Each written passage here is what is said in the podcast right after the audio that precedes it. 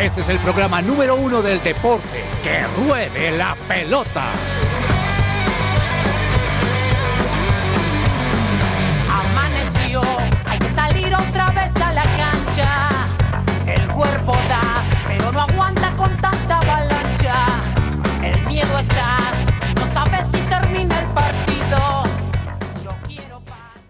Hola, hola a todos, ¿cómo están? Muy buenas tardes, bienvenidos a Que Ruede la Pelota, el programa deportivo de su presencia radio. Mi nombre es Juanita González. Hoy ya siendo 14 de diciembre del 2023.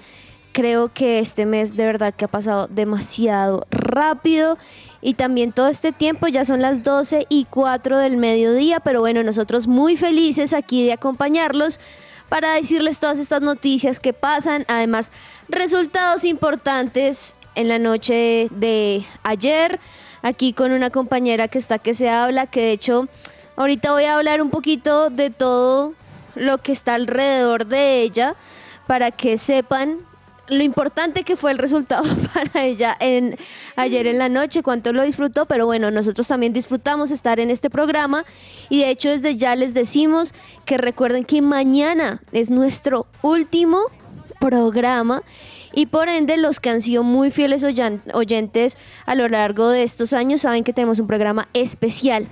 De hecho, tan especial que son dos horas. Es de 11 de la mañana hasta la 1 de la tarde. Tenemos sorpresas, tenemos muchísimas voces, tenemos muchísima información. Así que los invitamos a que mañana en especial no se pierdan ese programa. Pero bueno, quiero saludarle de una vez por todas y porque hablaba de lo que está pasando alrededor. Y es que tiene la camiseta de dónde? Pues del Yuyu, Del de. Barranquilla. Clau, ¿cómo vas? ¿Feliz? Claro que sí, hola Juanita, un saludo para ti, para todos los de la mesa y por supuesto para todos los oyentes. Claro que sí, estoy súper feliz. Me gocé el partido de anoche, me lo sufrí también, había momentos en que no quería ni siquiera ver, pero me encantó el resultado. En momentos en que no quería ver. Eso lo hace un verdadero hincha. Hay momentos donde nosotros en nuestros equipos decimos, ay, ¿será que veo ese penal? No, yo no total. quiero y no se voltea. Yo soy de esas a veces, con los penales en particular y cuando un jugador en particular que uno le gusta, por ejemplo a mí, cuando le va a patear Messi, que yo sé que él es pésimo en penales, yo digo, yo no quiero ver porque se lo va a tirar, pero bueno, Sí, a claro. veces nos sorprende y bueno, vamos a estar hablando un poquito más de por qué tu celebración, pero también de un partido que como bien dices, muy difícil, Sí. muy cerrado, pero que bueno, los resultados son los resultados. Y aquí también, Dani, Dani Ordóñez, ¿cómo estás? Hola Juanis, muy buenas tardes para ti. Felicitaciones a Clau. Sí, Saludos gracias. y felicitaciones también a Cami, que de parte de su corazón también es del Junior de Barranquilla. Entonces ella también celebró el título anoche y para todos los hinchas también que sufrieron porque ayer fue uy, un partido bastante complicado. Sí. Eh, Yo creí que Medellín iba a seguir de largo. Lo vi muy sólido en el inicio del juego, con el apoyo de su hinchada, con un juego bastante sólido. Y Junior casi que encuentra un gol, o eh, le resulta un gol a falta de, de pocos minutos de la finalización del juego con un e- ex Medellín y un Sí. ex Atlético Nacional, como lo es Vladimir Hernández. Tanda de penales y nuevamente Leider Berrío, que había convertido el gol el año pasado en la final del Pereira, hace este gol definitivo con el Junior. Son varios datos curiosos que pasaron en el partido de ayer que quizá las personas no saben Sí. y pues aquí estamos para contárselos. Y como bien lo dices, Cami, corredor en el Control Master, que aunque ustedes la escuchen, ustedes dicen ella cero de Barranquilla, pues nació allá, así que también es una tiburona más, soy feliz. Cami, ¿cómo vas? Hola Juanis, hola Clau, felicitaciones y también hola Dani, a los oyentes. Eh, lo que dices, yo no tengo acento, yo no tengo muchas cosas de barranquillera, No. pero la cédula sí y la familia sí y mi familia está feliz. Le mostraba a Juanis que el grupo de la familia ahora se llama décima estrella de Junior, tu papá. Eso. Eso, eso dice mucho, ¿ah?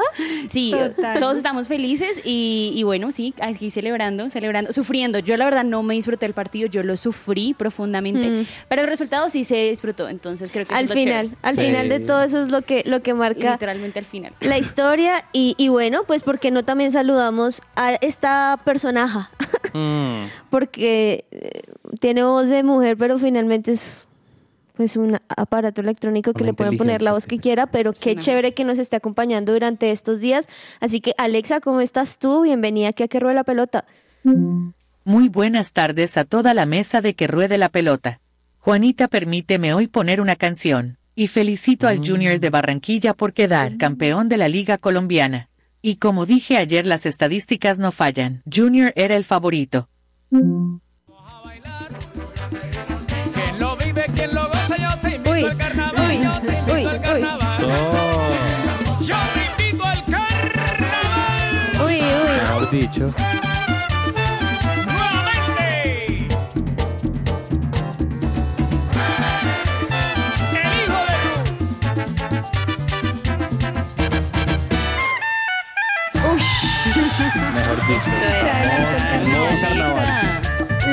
Sacamos el lado carnavalesco a Alexa. Yo me lleno de alegría y nunca pierdo el empeño. Me encanta, me encanta. Alexa, muchísimas gracias. ¿Qué tal? O sea, me parece impresionante porque Alexa dice Junior, pero pone estas canciones, ¿ah? Totalmente. Pero yo tengo un poquito de tristeza ¿Por, ¿Por qué?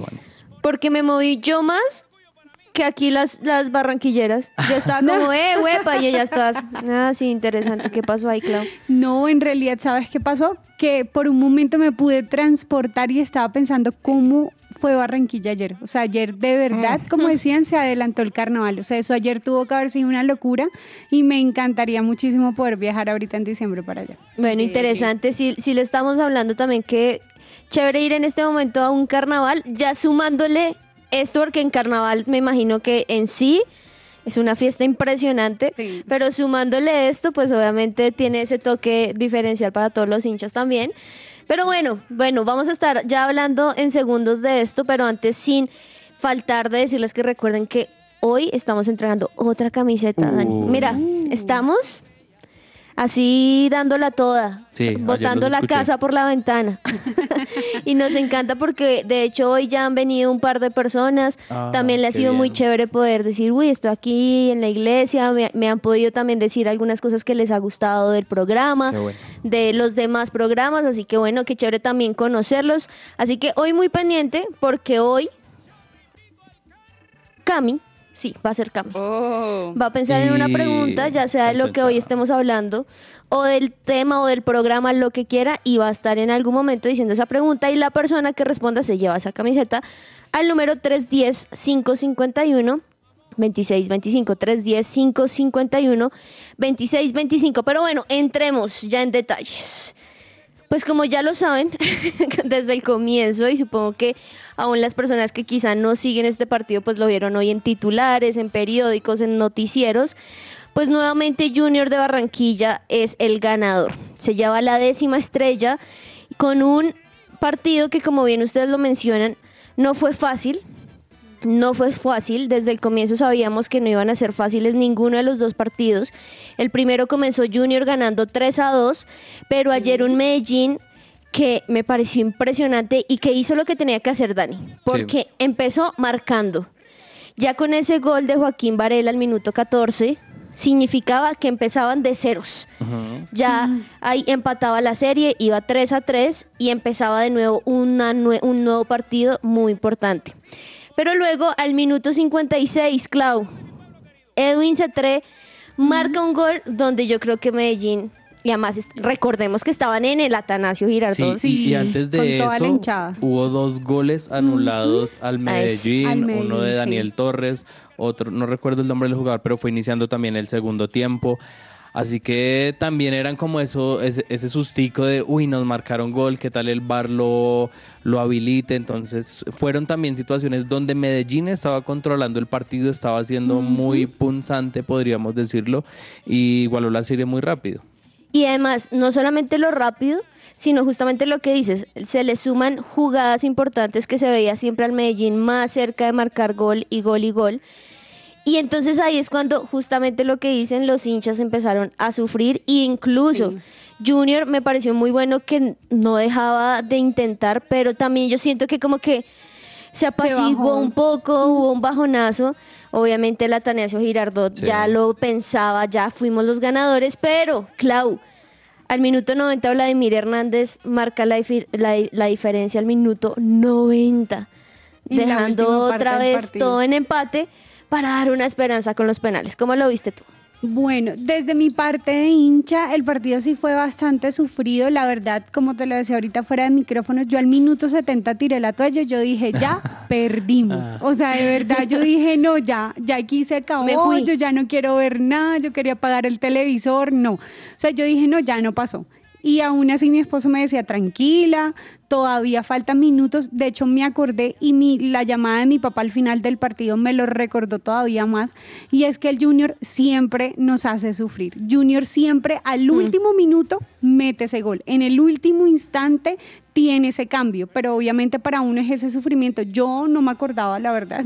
Yo en ese momento dije, no, ya aquí se acabó, ya no más. Y mi esposo me decía, tranquila que no ha pitado todavía lo último, pero pero al final ese cambio que tuvo el Junior fue algo que sí necesitaba. Cuando sacaron a Enamorado y sacaron a, al Cariaco, yo dije, no, aquí ya... O sea, yo no quise, fue una de las primeras que dije, no, lo- no quiero que lo saquen porque sé el tipo de jugadores que son Claro. y sé que le dan mucho al equipo. Yo dije, lo van a sacar, ya nos vamos a hundir. Y además, uno de los problemas que de hecho siempre vengo diciéndolo desde siempre, es que Junior no tiene buena defensa. Uno veía que el Junior se acercaba al arco de, de Independiente Medellín y tú veías a siete personas allá arriba. Y Sí. se acercaba Independiente Medellín al arco del Junior y habían cuatro y el arquero. Entonces yo decía, no entiendo. Por eso hubo más opciones juegan". por parte de Medellín. Claro, entonces en esa parte yo dije, "Mm, ya con ese cambio nos vamos a hundir totalmente, entonces creería que en- se podría decir, me cerraron la boca, porque cuando entró Vladimir bueno. Hernández, Sí, cuando sí, uno es claro. hincha, sí es que a uno le gusta que le callen la boca. Sí, cuando entró Vladimir Hernández, no me acuerdo en qué jugada fue, un momento en el que yo dije, no, y él tan chiquitico. Y preciso le llega la pelota y él es el que la mete. Entonces sí, Sí. Me, me encantó eso. Y me pareció impresionante también sumándole un poco, no solamente la emoción, sino justamente, Dani, ese impacto que tuvo ese gol. Porque no Sí. sé si ustedes se dieron cuenta, la hinchada. O sea, Sí, todos todo el como, estadio "No". hizo como... O sea, como que hubo un silencio que no se esperaba y que ahí Medellín dijo, ahora sí, preparémonos para los penales, porque Claro. nada estaba Sí. dicho. Y es que primero de primero esos penales hubo siete minutos de adición, si no estoy mal, que esos minutos se hacen eternos porque cualquier pelota que se filtre, cualquier pelota que caiga al área puede ser muy peligrosa y lo vivieron tanto hinchas de Junior como Medellín porque era perder el título y no quizás dimensionar los penales que venían. Y ya en la definición desde el punto penal, eh, Junior tuvo la como la inteligencia de cobrar mucho mejor. Los cinco acertaron en Independiente Sí. Medellín. Desafortunadamente Daniel Torres eh, erró el segundo cobro, se lo, tapó, Santiago Mele. Muy bueno. Eh, así que pues ese fue el factor mm, diferencial. Veía a los hinchas del Medellín respecto a lo que tú decías. Y después de que Daniel Torres eh, se comió ese gol o votó ese penal, eh, la hincha totalmente callada, quieta, eh, mirando como, ay no, que alguno de los jugadores de Junior vote el penal, cosa que no ocurrió. Pero sí creo que faltó como ese empujón de la hinchada luego de ese mazazo eh, en el Mm. minuto 90 porque quedaron como ya, ellos ya estaban listos y celebrando el título, pero los partidos hay que jugarlos completos. Hasta el técnico de Medellín, Clau, no sé si vieron, Ah, cuando qué- erró qué el, prima, el primer penal, Sí. se sentó. Sí. Ah, Como no puedo creerlo. Mire que hay una cosa, yo entiendo que varios dicen que no es un, un penal como mal cobrado o bien, eh, perdón, no es un penal atajado, sino bien o mal cobrado. Pero en el Mm. caso de Daniel Torres, de hecho no me parece que lo haya cobrado mal. ¿No? Pero Mele, ahí sí le doy la atribución a Mele, porque cuando él se tiró hacia un lado del arco, con la pierna le estiró y alcanzó a tapar. Alcanzó, porque él se tiró fue para el otro lado contrario a donde mandaron el balón. Y, y Yo- es ahí genialidad también del arquero. Sí, claro, es totalmente una virtud del arquero y ahí es donde uno no entiende el fútbol que muchas veces es injusto porque Daniel Torres fue uno de los mejores jugadores de Independiente Medellín. En los cuadrangulares frente a Millonarios se jugó un partidazo, en la final de ida también. Eh, Justamente hablamos del gol que le anularon, que había sido un golazo que desafortunadamente le había golpeado en, la, en el brazo. Sí, entonces llegar a ese punto y errar de esa forma es como, ah, Es, ahí es cuando es triste por un jugador, pero ahí es cuando uno recuerda que es que no se trata de un jugador, se trata de un equipo completo. Claro. Y si el equipo, ahora yo creo que Medellín lo hizo muy bien, Sí. porque entró Sí, ganando, que era lo que tenía que hacer, luego marca la diferencia de gol, tuvo estos eh, penales, estos también goles errados o, o anulados, pero también estuvo siempre arriba. O sea, yo siento que fue más como el, la estrategia o lo que le funcionó a Junior de marcar ese único gol y que Medellín no haya marcado uno al comienzo. Sí. Y que los penales, pues finalmente para muchos es una suerte, eso siempre será un debate, para muchos es una suerte, para otros no, está totalmente planeado y por eso se entrena, pero sea como sea, esos fueron los resultados. Y yo, creo que algo que también ocurrió en esta final con ese gol de Vladimir Hernández en el 90 es que quizás era como tenía que ocurrir, porque si quizás Junior hace el gol antes, quizás minuto 80, minuto 75, Medellín se le viene Se le encima y puede seguir derecho.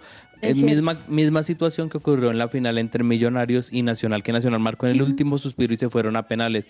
Millonarios es un equipo superior futbolísticamente y hubiera usado todas sus armas en ataque. Entonces, qué bueno que haya sido de esa forma. Obviamente, uno como hincha lo sufre, pero si a uno le pintan el panorama antes, como vas a empatar al minuto 90 y vas a definir por penales y vas a ser campeón, compro. Pero Sí, Eso no se sabe. De hecho, también hubo una final de Junior Nacional hace muchos Sí. años así, donde en el último minuto Nacional metió el gol el también. 2014, sí. Y otra cosa es que, ¿sabes qué no me gustó mucho ayer? El ¿Qué? árbitro. Gallo.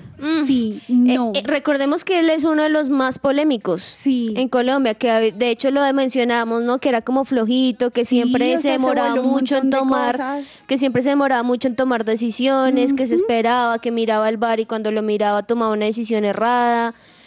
Pero bueno, bueno, lo tenía. De hecho, mira que hubo un momento donde hubo casi un enfrentamiento, o pues se puede decir sí, un enfrentamiento entre uno del Medellín que no recuerdo ahorita el nombre, empujó a Mele y después Sí. se le vino a, Wal- a Walmer Pacheco y le quiso dar como una especie de cabezazo y aún así solo le sacó amarilla a uno y le sacó amarilla al otro y ahí quedó. Pero para mí eso también hubiera Yo- sido para rojo. Yo creo que fue muy permisivo con el tema de, de- de las faltas, porque Sí. era una final y no quería Sí. condicionar a determinados jugadores tan- con el partido tan rápido. Caso de Walmer Pacheco, que a él le perdonó una amarilla, en También. este caso Sí. eh, eh, a Junior, porque literalmente abrazó, no sé si era Daniel Torres, pero lo abrazó, casi que se le montó y no lo dejaba avanzar. No lo y eso fácilmente era una jugada para amarilla, sumada a la amarilla que le sacó, lo hubiera podido expulsar. De hecho, por eso Arturo Reyes hace el cambio, lo saca y mete a Edwin Herrera, que no tiene tanta experiencia y no era el titular. yo pensé que, que iba a haber una roja en algún momento. Por Yo no también. solamente, no el árbitro por lo que hacía, sino también por lo que permitía. Y es que un árbitro que permite y no saca tarjetas cuando tiene que hacerlo y no pita, son jugadores que entonces se vuelven rebeldes y hacen muchas cosas. Se les calienta más la cabeza. Se le sale total. del, de se las les manos sale del de las manos. Y más un tipo de partido así con equipos como lo es Medellín. Sí. Sí, Y ahora, como Junior. lo es Junior, entonces, bueno, gracias a Dios no fue a mayores, pero sí creo que hubo varias, varios errores que tuvo el árbitro. Cami, ¿tú cómo lo viste? Uy, bueno, Juanis, obviamente yo le iba al Junior, pero sí vi a un Junior un poco inestable, me pareció a mí. Eh, lo que decía Clau, totalmente de acuerdo, es un Junior que no tiene buena defensa, que de hecho dejaba pasar unos, o sea, se le quitaban la pelota y se iban como si nada estuviera pasando y eran oportunidades de gol, incluso goles que fueron falla ahí de la defensa. Entonces también veíamos que intentaban subir, pero la defensa del Medellín estaba muy fuerte y, mejor dicho, una persona cogía el balón y ya estaban ahí cuatro, eh, no permitiéndoles hacer muchas jugadas. Sí. Eso me pareció muy chévere el Medellín. La verdad, yo también creí que ya iba a quedar así el partido porque vi a un Medellín muy fuerte que estaba jugando una final, que se la creía. Y a un Junior que tal vez estaba un poco, no sé si llegaron como relajados un poco porque tenían Confiados. una, una ventaja que a los pocos minutos pues ya se les acabó esa ventaja y estaban empatados. Y bueno, pues al final lograron hacer esa jugada que tanto esperaban y los penales, ah, bueno, sí, eh, creo que los penales son polémicos, pero al final hicieron un, un- un buen desempeño ahí. Creo que los cobraron muy bien por parte de Junior, eso te- me tenía a mí con, con un poquito de susto. Eh, y bueno, pues aquí celebrando ya, ya el final, pero sí creo que futbolísticamente tal vez al Junior le faltó un poquito más creérsela que era una final y guerreársela, pero bueno, al final lo lograron y, y está bien. Eh, de- de- también del tema de los penales me gustó mucho las palabras que dio Carlos Vaca Ah, después. muy, emo- muy emotivas, muy, emo- ¿no? muy emotivas, muy emocionado por el tema de su mamá que desafortunadamente falleció en pandemia, él estando en Europa. Él habló de que ella le había dicho, oiga, vuelva Junior, quizás para compartir, quizás para poder estar, cosa pues que En no terminó ocurriendo. Eso uno. Y dos, impresionante lo de Mele, pero también desde la perspectiva de líder, porque llegó hace Sí. cinco meses, ya es campeón de Colombia y ustedes lo hubieran visto, un video que se publicó, no sé si fue filtrado o si fue con esa intención, siendo el líder del grupo siendo eh, como ese motor y ayudándolos y otros jugadores tipo Gabriel Fuentes y Nestroza estaban ahí sentados como llevan Sí, cinco tristes. años en el junior, o sea, tienen que se- tener ese liderazgo y lo hace un joven uruguayo que ya es- tiene apenas 26 años, lleva cinco meses en el fútbol colombiano y tomó la personalidad, entonces eso habla muy bien de, de los uruguayos como futbolistas que ya lo conocemos y especialmente de Santiago Mele. Así que bueno, pues nada, felicitaciones a los oyentes que nos están escuchando de Junior, pero también incluso a los oyentes del Medellín que lo hicieron muy, muy bien. Eh, creo que pues estos son, esto es el fútbol. Sí. Puede parecer bien, pero a los últimos minutos pasa algo, una jugada extra o demás y cambia el hilo conductor que se venía viendo en el partido. Eso es el fútbol, pero bueno, felicitaciones a ambas hinchadas porque creo que lo hicieron bastante bien y pudieron aprovechar pues esas estrategias de las que hemos estado hablando Sí. de al final remontar para estar en estas últimas instancias. Pero bueno, hablemos también de otras cosas, porque ayer sucedieron también otras situaciones, por ejemplo el Mundial de Clubes, Dani, que Arrancó, me pareció muy chévere, que ya continuó. arrancó, sí, continuó. Y ya están listos para debutar algunos colombianos aquí en este, con el León de Me- Me- Mexicano, de hecho. Sí, el partido será mañana a las nueve y media eh, de la mañana. Recordemos también que ya el equipo de Marcelo Gallardo se clasificó a la siguiente ronda. El Al-Ali frente al Al-Ittihad. Se van a enfrentar también mañana a la una de la tarde, pero justamente este equipo de los, eh, de los jugadores colombianos va a ver acción. Tiene a William Tecillo, a Omar Fernández y Steven Barreiro van a debutar mañana entonces en esta fase del Mundial de Clubes que es muy complicado que los equipos de México, equipos que hacen parte del norte del continente puedan avanzar de ronda, pero quién quita que tengan esa posibilidad. No es un rival eh, tan complicado, pero eso mismo decía Sí. Nacional en el 2016 frente a Kashima y ya sabemos lo que, lo que ocurrió, pero sería muy bueno para los colombianos que pudieran seguir avanzando. Sí, entonces, bueno, hay también eso es lo chévere, ¿no? De otros colombianos jugando en otras ligas que también les ayuda a crecer y ahí estaremos muy pendientes de este Mundial de Clubes el que horario, de hecho... es un horario sí, chévere, nueve chévere y para media. ver. A mí me tocó ese mundial de clubes, 3 de la mañana, 1 de la mañana y uno como... Sí, porque no lo disfruta uno tampoco. Sí. Entonces sí hay colombianos, pero uno ni los ve porque Exacto. uno se duerme. Por otro lado, Clau, en estas eliminatorias sudamericanas siguen habiendo noticias y es que ya por ahí otro técnico dijo, chao, no va más. Sí, precisamente estamos hablando del técnico de Perú, pero hay algo, pues diría yo, hay algo bueno en eso, y es que aunque Reynoso ya no sigue en Perú, el nuevo técnico que llegue va a poder hacer debutar a esos jugadores que tenían ahí y que todavía no les habían dado oportunidad. Entonces, por ese lado yo creería que el cambio también va a ser bastante bueno. Una de esas situaciones que puede ocurrir con Perú es que contraten a Jorge Fossati, que viene, creo, de universidad, estoy seguro, viene de universitario, Sí, que sí, es el actual campeón del fútbol peruano. Entonces, de alguna manera es hacer lo mismo que estaba haciendo Brasil y es como, tengo una base de jugadores, los llevo a la selección y los trato de potenciar. Entonces, eh, me parece inteligente y es una jugada que les puede salir bien. Ahí es cuando, cuando quizá uno piensa que le puede hacer falta a un equipo, pero que realmente puede darle mucho más a otro donde en No, verdad lo, y prima lo la necesiten. selección del la país, selección siempre. siempre. va a primar, sí. Por otro lado, también nos vamos un poco a Europa porque ayer dos torneos muy importantes se llevaron a cabo. Por un lado la Champions League y por la otro lado eh, la Europa League. Y ayer hubo resultados, quiero decir, por ejemplo, que me pareció interesantísimo Sí. el de Manchester City. Porque no estaba en sus mejores momentos, pero ayer le ganó a la Estrella Roja 3 a 2. Sufrió, sufrió el partido del Manchester City eh, con ese gol al minuto 90, no decimos, uff, lo tuvo, mejor dicho, complicado, pero sí fue un buen resultado para, para el City que no viene viviendo su mejor eh, presente en la Premier League, pero aún así saca resultados y ayer lo logró, 3-2 Sí. frente al Estrella Roja, un partido eh, bastante complicado para ellos, pero que afortunadamente pues lo lograron sacar adelante y era prácticamente un partido de trámite. Y uno, claro, que si no ha llegado a su buen término todavía es el Barcelona, Ah. que ayer volvió a perder 3 a 2. Muy triste. Mira que el Barcelona empezó bien como tal jugando y ahorita sigue avanzando el tiempo y vemos que empieza a bajar, a bajar. Parece que perdieron un partido y de ahí para adelante toda la racha empezará a pegarle al equipo, pero sí no ha podido levantar cabeza. A diferencia, por ejemplo, del Porto, que ayer sí, Sí. lo hizo bastante bien contra un Shakhtar, marcando 5 a 3, un partidazo. De hecho, yo vi opciones del Shakhtar también que podrían haber hecho más goles, pero el Porto, Un, un Shakhtar Mostrando. que es eh, caracterizado por tener varios jugadores sudamericanos, más que todo eh, brasileños, pero Porto supo, supo pararse bien en la cancha y defender el resultado. Y lo del Barcelona, uy, yo ayer Duro. tuve que ver el resumen del partido y el gol que le hacen al minuto 2 no, totalmente desconcentrada la defensa, un error Sí. muy grave del arquero. Empatan al 90 más uno con gol de Gu, pero se desconcentra totalmente y en una contra vuelven a quedar abajo en el marcador 3-2 y terminan perdiendo. Afortunadamente quedaron como líderes de su grupo, pero tienen Sí. que estar mucho más concentrados y si no van a caer en octavos. Pero es que también puede que sea, diría yo, algo también a nivel de estrategia, tal vez.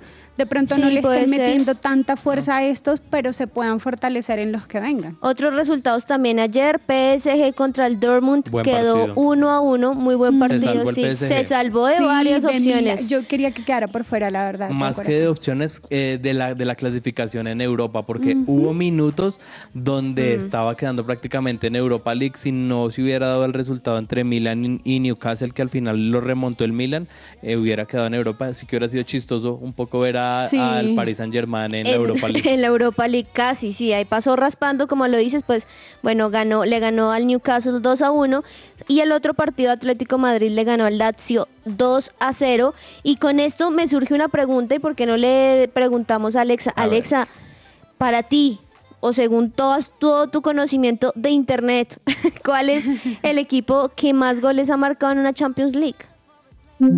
La mayor cantidad de goles marcados en una temporada de la Liga de Campeones por un equipo es de 45 y fue lograda por el Fútbol Club Barcelona de España en la temporada Oh. 1999-2000. El Real Madrid es el máximo goleador histórico de la Liga de Campeones, con 499 goles. Qué bien por el Barcelona, gracias Alexa. Sí. Y bueno, es como que bien que haya pasado, pero por otro lado uno espera que siga sucediendo, pero bueno, en el fútbol también hay, momentos. Y lo que mencionaba de la Europa League, ayer no fueron los partidos, sino los que van a jugarse el día de hoy, que para muchos pues como que no tiene gran, gran nombre porque son muchos equipos X, pero quiero mencionar por ejemplo al Liverpool, que Sí. va a jugar a las 2 y 45, de hecho en 15 minuticos comienza a ver cómo le va a Luis Díaz, cómo Mm. están los jugadores. También por otro lado, por ejemplo, otro partido que me parece interesante es la Roma Sí. contra el Sheriff, también a las 12 y 45. Así que ahí estaremos pendientes de lo que sucede. Y bueno, vamos a un pequeño espacio comercial, pero no se desconecten porque todavía hay un montón de noticias aquí en Que Ruede la Pelota. Ya volvemos. Su presencia radio, 1160 AM.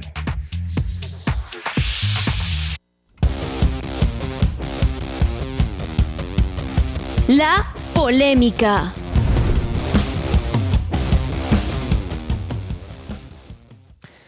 Bueno, y hoy en la polémica quiero que toquemos un tema que se ha hablado mucho, eh, no solamente en Colombia, porque no ocurrió en nuestro país, sino en el fútbol internacional, en, prácticamente en el fútbol mundial, y fue la agresión a un árbitro en Ah, el fútbol sí. turco. De hecho, el presidente fue detenido después de golpear a un árbitro al finalizar el encuentro. Esto se- este partido se dio el lunes, así que justamente esa es la pregunta. eh, ¿Qué debe pasar en el fútbol Mm. para que los árbitros no sigan viviendo estas situaciones, entendiendo también desde la perspectiva que también son seres humanos, que también tienen una vida, que cometen errores, pero que hay situaciones que pueden afectar eh, a, a los clubes y también a los hinchas, bueno, a los directivos, en este caso como el presidente que no debió agredir al árbitro. ¿Qué ocurrió? Al final todos los árbitros de la Liga Turca tomaron la decisión de renunciar de manera Sí. simultánea para que no se disputara ningún encuentro más. Así que, eh, ¿qué piensan? ¿Qué debe ocurrir co- con, los árbitros? Quizás un mayor acompañamiento. Eh, les doy mi, mi opinión, mi punto de vista. Eh, yo creo que falta mayor capacitación. Algo que están haciendo en la Premier es eh, capacitando y entrenando exjugadores para que se vuelvan árbitros. Quizás puede ser una opción, pero el llegar al tema de la agresión ya es muy denso. Dani, este tema del arbitraje siempre va a ser algo difícil. ¿Por qué? Porque siempre las personas que tomen la decisión en un cualquier cualquiera que sea el deporte, pues claramente los ojos van a ir a estar encima. Pero mira que me parece impresionante porque, bueno, con esta situación de Turquía que no tiene ninguna justificación, es decir, yo sé que a veces y todos lo hemos hecho, todos hemos odiado árbitros. Sí. todos decimos qué le pasa a este tipo, es que si yo lo tuviera al frente, uno lo ha pensado, o sea, seamos sinceros, uno dice este man, pero está comprado, esto es una mafia, mejor dicho, esto es un fraude, todos lo hemos pensado, pero espero que no hayan pensado como, eh, como el presidente y estos jugadores de irse a la violencia.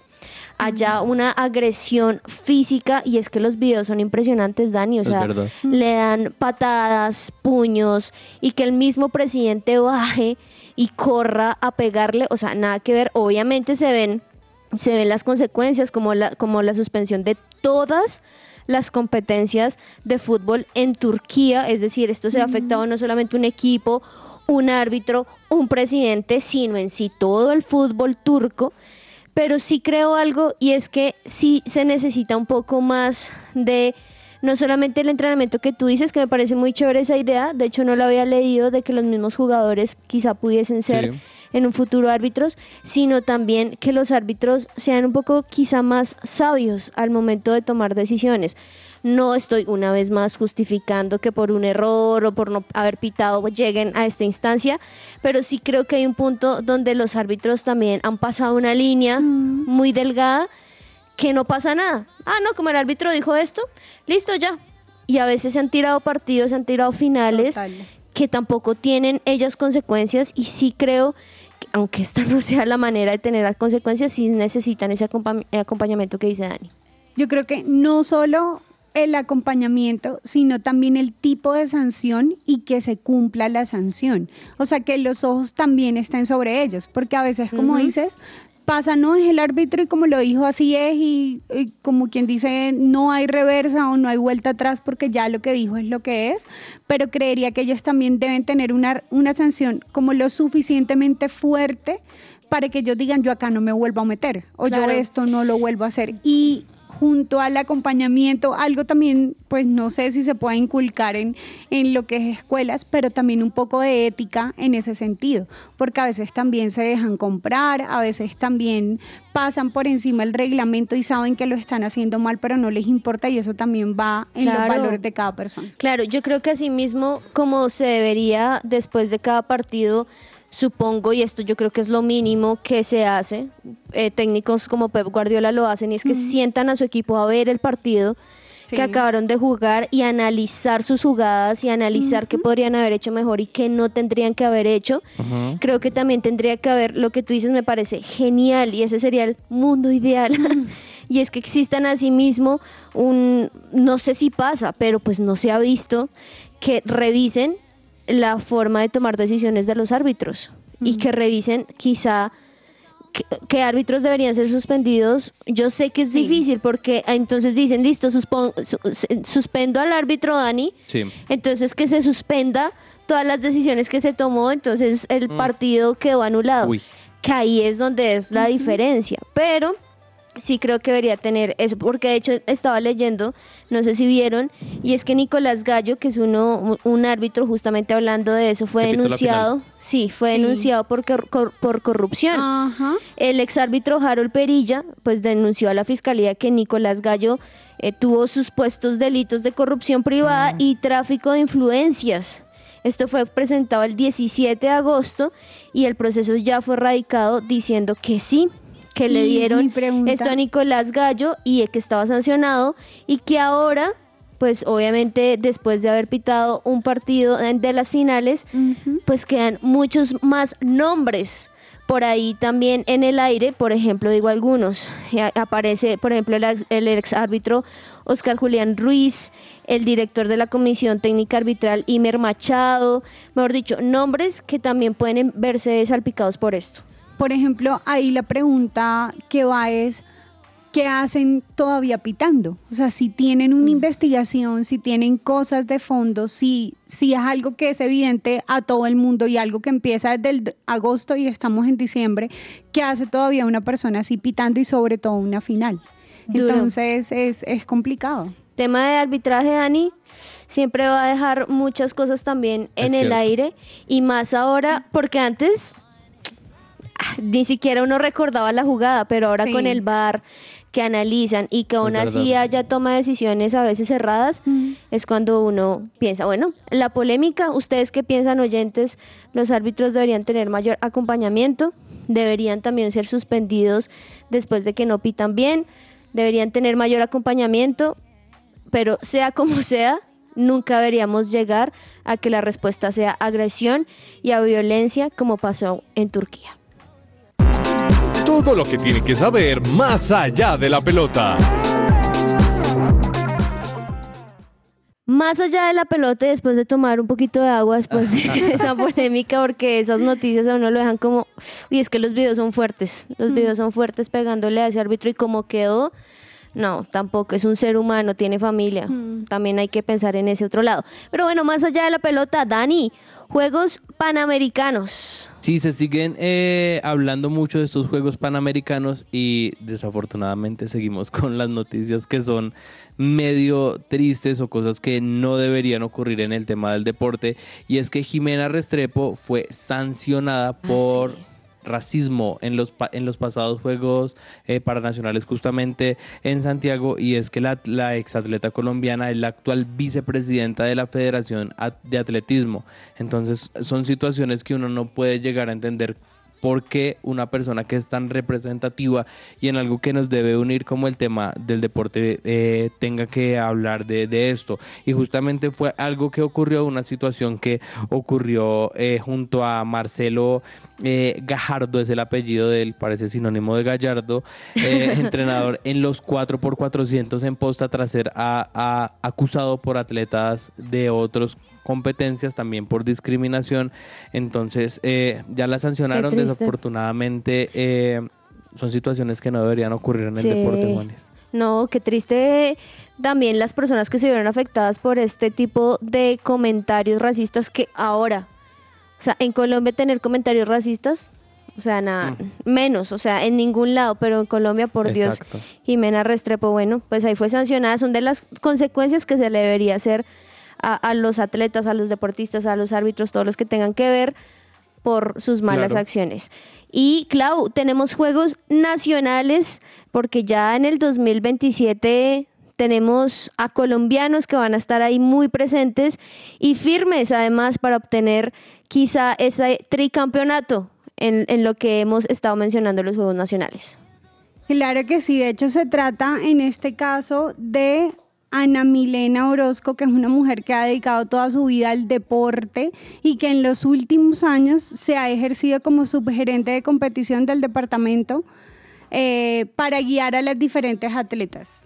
Bueno, qué bien que ahora la, la Va por noticia es que representación del Valle. sí, la, la noticia también es que ahora es la directora, ahora es la directora. El objetivo de que ella llegue a esta organización es que el Valle, junto a determinada parte de Antioquia, puedan quedar como sede de los Juegos Nacionales. Entonces, Sería este es el gran objetivo y pues es el objetivo del Valle, además de la sede, quedarse con el tricampeonato en su casa. Total, total, ojalá, ojalá lo pueda hacer. Y Ana Milena Orozco que además también tiene, me parece un historial muy bueno, siempre apoyar a los atletas y de conocer muy bien también su su nación, pues, porque eso es finalmente no es solamente para los antioqueños, sino también para Colombia. Yo quiero hacer una tal pequeña pausa, A ver. Porque yo quiero que Cami lance ya la pregunta. Uy, ya. Porque yo quiero que los oyentes tengan tiempito para pensarla, para decir, bueno, ¿qué hago? Y recuerden que al 310-551-2625 tengan ya sus celulares a la mano. 310-551-2625. Vamos a lanzar la pregunta y el que responda correctamente, pues se llevará una camiseta de más de ti. Que de hecho ya nos quedan pocas, así que aprovechen. Cami. Bueno, esta pregunta está fácil, así votada porque hoy es el último jueves de A este ver. año aquí en que ruede la pelota. Y bueno, Juanis, tú le preguntaste a, en, cuando estábamos hablando de fútbol, le preguntaste a Alexa algo sobre la Champions League. Le preguntaste Sí. cuál había sido el equipo que más goles ha marcado en una temporada. Esto es muy importante, en una temporada de la Champions League. Y bueno, Alexa nos contó tres datos importantes, ¿no? Nos dijo qué equipo, nos dijo cuál era el récord y nos dijo en qué temporada. ¿Sí? Va- vamos a ver si alguno de nuestros oyentes se va como con esas, esos tres daticos. Uy, los tres fácil. Daticos. fácil. Sí, fácil. O sea, está fa- yo dije, bueno, ¿cuál fue la pregunta? Bueno, está ¿quién bien. Ah. bueno, entonces Vamos ya saben, ¿quién fue el, el equipo, cierto? Sí, ¿cuál fue el récord? ¿Cuál fue el número récord? de los goles? ¿Y cuál fue la temporada? Vamos La a ver. temporada. Tres. Si alguien nos contesta las tres, se lleva la camiseta. Y ahí, bueno, vamos mirando a ver qué nos Bueno, dicen los y si, y si nos no, dice, igual "Oh". contesten ahí, vamos viendo, porque igual seguro Alexa va a querer responderles también si no lo tienen claro. Pero bueno, ahí ya saben, 310-551-2625. Y yo quiero también, para cerrar este más allá de la pelota, decirles que seguimos en la NBA. La. NBA sí siempre nos va a dar mucho de qué hablar. Y es que ayer fueron muchos los partidos, pero hubo algunos resultados que me parecieron muy importantes, como por ejemplo los Ángeles Lakers le ganaron a los Spurs 122 a 119, una vez más el equipo de LeBron James dando mucho de qué hablar. Y por otro lado Brooklyn Nets le ganó a los Suns 116 a 112 y yo creo que esta temporada de la NBA aunque fue después de una muy larga de un ganador, cuando volvió y que todavía queda muchísimo, de hecho ellos van a seguir derecho en Navidad, pero me gustaría preguntarle a Alexa, ¿qué jugador hasta el momento ha sido el más relevante de esta temporada de la NBA? Alexa, ¿tú qué dices? LeBron James es el mejor jugador de la NBA del mundo en 2023. Ese jugador es increíble, deberían verlo jugar. Gracias Alexa, sí, de acuerdo. Deberían verlo jugar y de verdad que lo que hace es impresionante y por ejemplo hoy hay tres partidos que me parecen tremendos. Celtics, los Boston Celtics frente a los Cavaliers, Sí. Miami Heat contra los Toros, los Bulls y también los Clippers frente a Golden State Warriors. Así que bueno, también para que no se pierdan, así como Alexa no lo dice muy bien, porque no vemos a LeBron James, pero también vemos la NBA. Tiempo de juego.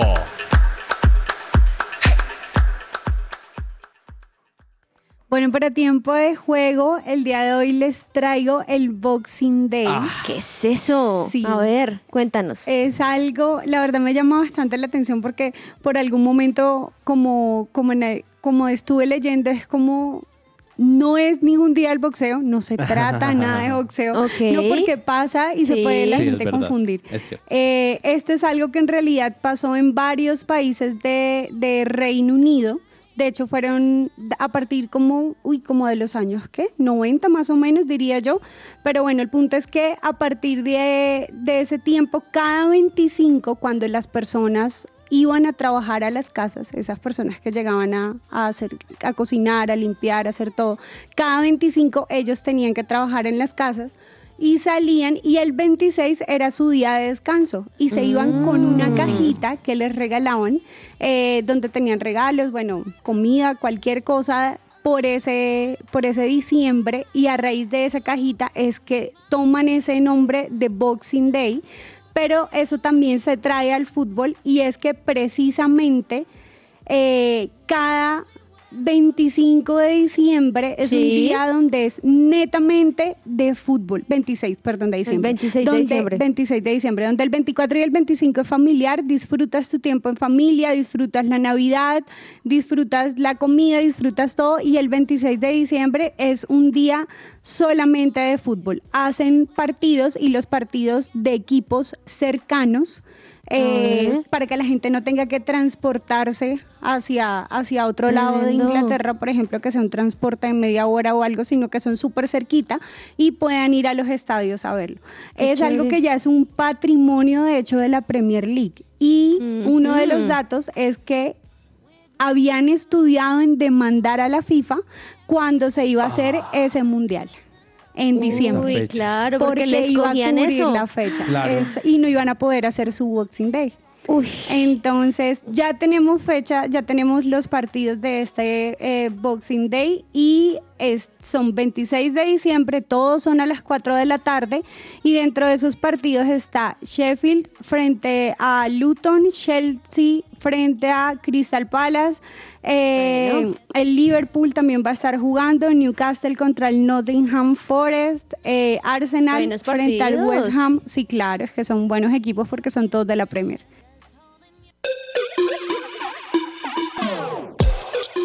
Anécdotas. Tiago Resch fue el único hincha del Santa Cruz Fútbol Club, club de tercera división de Brasil, que vivió a su equipo en el Estadio Olímpico de Porto Alegre en un partido contra Gremio en el año 2012. Tres años más tarde, Tiago se convirtió en el presidente del humilde club brasileño. En el 2020, Santa Cruz ganó el primer título de su historia, la Copa Gaucha, y se clasificó por primera vez a la Copa de Brasil. De hincha solitario a presidente del club de sus amores. A todos nuestros oyentes, una feliz Navidad. Que Jesús sea nuestro principal regalo en esta época y un bendecido año 2024. Soy Andrés Perdomo y esto fue Anécdotas en que ruede la pelota.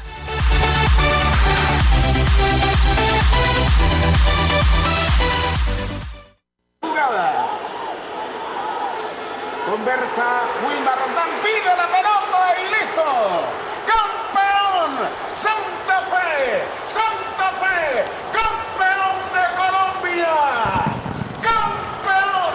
¡Independiente Santa Fe! Señoras y señores, se canta la novena, la novena estrella. Bueno, y el yo recuerdo de hoy va dedicado al profe Carlos Olmos. ah, Como esa última o la más reciente estrella que ganó Independiente Santa Fe fue el 18 de diciembre del 2016 y yo creo que esas Upa. estrellas de Navidad se celebran un poco más. Sí. Y hablaba con varios amigos que tengo de Independiente Santa Fe y dicen, uff, hace rato no somos campeones, entonces Sí. un recuerdo de esa última estrella, ojalá pronto puedan volver a levantar un título. el profe seguro va a escuchar esto y te va a escribir. Mm, Que hoy no pudo acompañarnos, pero ojalá sea bueno, para... recordar, recordar. bueno, y quiero saber quién es el feliz o la feliz ganadora de la camiseta, Cami, pero antes, Dani, algo también importante para decirle a los oyentes. Claro que sí, si ustedes están en diciembre comiendo natilla, buñuelos y como nosotros mañana van a comer bastante, el doctor Carlos Villarreal realiza novedosas terapias de desintoxicación, de medicina preventiva preventiva, medicina estética y pueden comunicarse ya al 310-244-3844 y agendar una cita sin ningún tipo de costo, así que ahí pueden co- contactarse con el doctor Carlos Bueno. para que Ahí ya saben, para des- después de esta Navidad, sí. sí. se necesita un poco. Bueno, Cami, cuéntanos. Bueno, ustedes se pusieron nerviosos por la pregunta y Sí. miren que muchos oyentes nos escribieron las tres cosas. Oh. ¿En serio? bueno. ellos son más pilos que Sí. uno. Demasiado, Sí. demasiado. Pero bueno, aquí el primero que nos respondió y nos respondió de manera correcta es Juan Camilo Rojas desde Bogotá. Y él nos dice, es el Barcelona con 45 goles en una temporada. Bueno, la temporada fue del 99 al 2000. Ahí está Uy, perfecta un la aplauso respuesta. para Ayer Juan Juan. Camilo le había. Sí. ¿O fue el martes? Bueno, El martes, creo. Juan Camilo creo que nos había escrito, Sí. pero había escrito la respuesta incorrecta, así que Juliana Ah. ganó, pero hoy lo logró. Muy Juan. bien. Miren, así es, este es un hombre de esos que, de los que hablamos aquí, que se, se disciplinan. Que, ah. Muy bien, Juan Camilo. Así que bueno, ahí te estaremos escribiendo para que puedas reclamar esta camiseta de Más de ti. Agenda deportiva. Se me va a salir el corazón.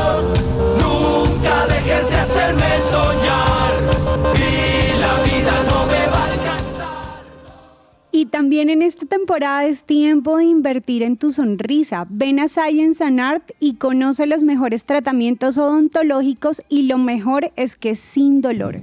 Y también conoces a los mejores especialistas. Para más información puedes ingresar a scienceandart.co o escribir al WhatsApp 312-397-5981. Muy bien, muy bien. Confirmo que Science and Art. Muy bien, muy bien.